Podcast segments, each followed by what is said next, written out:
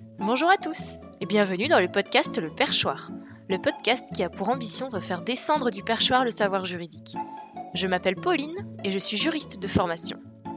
Je vous retrouve aujourd'hui pour un épisode consacré au télétravail. Le télétravail est en pleine expansion euh, aujourd'hui, d'autant plus que de plus en plus de travailleurs euh, travaillent sur leur ordinateur, et ce qui ne nécessite pas forcément présence euh, sur place. Donc il me semblait important d'en parler aujourd'hui. C'est parti Tout d'abord, le télétravail, qu'est-ce que c'est? C'est une organisation particulière du travail qui permet à un salarié de travailler hors des locaux de l'entreprise. Ça peut être chez lui ou chez un lieu tiers, mais qui lui permettent de remplir euh, complètement sa mission dans le cadre de, de son travail. La mise en place du télétravail, elle doit résulter d'une volonté commune. C'est-à-dire, on se rend compte que dans l'entreprise, aussi bien l'employeur comme l'employé, qu'il y a certaines fois où le télétravail pourrait être utile pour certains salariés et l'employeur, il est d'accord. Donc on, part d'une volonté commune et puis ensuite on essaye de mettre en place euh, le télétravail pour qu'il soit aussi bien adapté pour l'employé et que l'employeur se retrouve dans euh, les tâches à accomplir par les employés. Cela peut être mis en place soit grâce à un accord collectif ou grâce à une charte qui peut être élaborée par l'employeur. Attention, point très important, le télétravail ce n'est pas un droit, comme peut l'être un droit du salarié, comme une droit à une rémunération pour travail rendu. Il s'agit seulement d'une possibilité laissée à l'employeur de mettre en place pour tous ses salariés ou certains de ses salariés du télétravail. Attention, cela mérite quand même, avant la mise en place réelle du télétravail, d'adapter les missions au télétravail et d'avoir un poste euh, ou du moins du matériel qui va être adapté au télétravail. Un ordinateur euh, portable, une connexion Internet suffisante pour pouvoir rester en contact, un casque fourni par l'employeur si on a besoin de passer des coups de téléphone. Seul point qui est un peu plus bloquant concernant le télétravail, c'est que tout le monde ne peut pas le faire pour l'ensemble des salariés euh, qui sont dans l'industrie ou qui ont des fonctions d'accueil ou de management, le télétravail est un peu plus compliqué, voire euh, totalement exclu euh, du fait de la situation des, salariés. Le télétravail, il est révisable. En effet, il peut arriver dans certains cas que un employé demande un télétravail et celui-ci lui soit refusé par son employeur. Eh bien, l'employeur, il doit justifier parce qu'il y a une réunion euh, qui nécessite la présence de l'employé physiquement.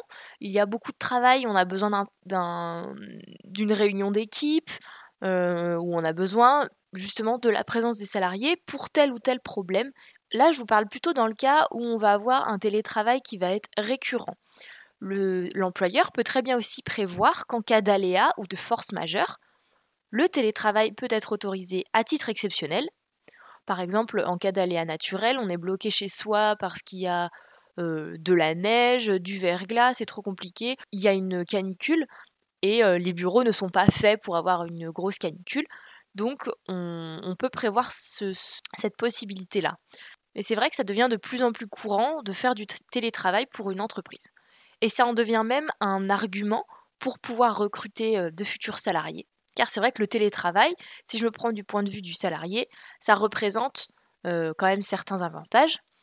Une économie de, de temps en fait dans les transports, qui fait que le salarié peut faire autre chose avant de commencer le travail ou se lever plus tard juste pour commencer le travail. Ça va lui permettre une meilleure concentration, parce qu'effectivement, il n'y a pas de brouhaha autour, et Dieu sait que quand on est dans un open space, c'est assez compliqué de, se concentrer. Euh, on parle aussi d'une gestion de temps de travail et des tâches qui sont un peu plus faciles étant donné qu'on n'a pas de bruit, on n'est pas déconcentré constamment. Et une meilleure gestion entre sa vie pro et sa vie perso. Ça, ce sont les avantages qui sont démontrés par le télétravail du point de vue du salarié. Du côté de l'employeur, les avantages peuvent être une amélioration de la productivité et surtout une amélioration de la qualité de vie des salariés, une baisse de l'absentéisme qui leur permet d'être beaucoup plus productifs dans leur travail et beaucoup plus impliqués. C'est vrai que ça va lui permettre d'avoir des gens qui sont un petit peu plus qui sont plus concentrés et qui vont être plus là pendant leur travail et à 100% euh, opérationnels pendant leur temps de travail. C'est vrai qu'en France, mais c'est même malgré nous, on a un mythe du présentéisme qui nous pousse à nous dire que lorsque l'on est sur notre bureau devant notre ordinateur, on est beaucoup plus efficace que si on était hum, à la maison et qu'on était en train de vraiment travailler. Et le télétravail, il commence de plus en plus à casser ce mythe-là, parce que pour certains cas, on se rend compte qu'on est de plus en plus efficace à la maison en train de, en télétravailler.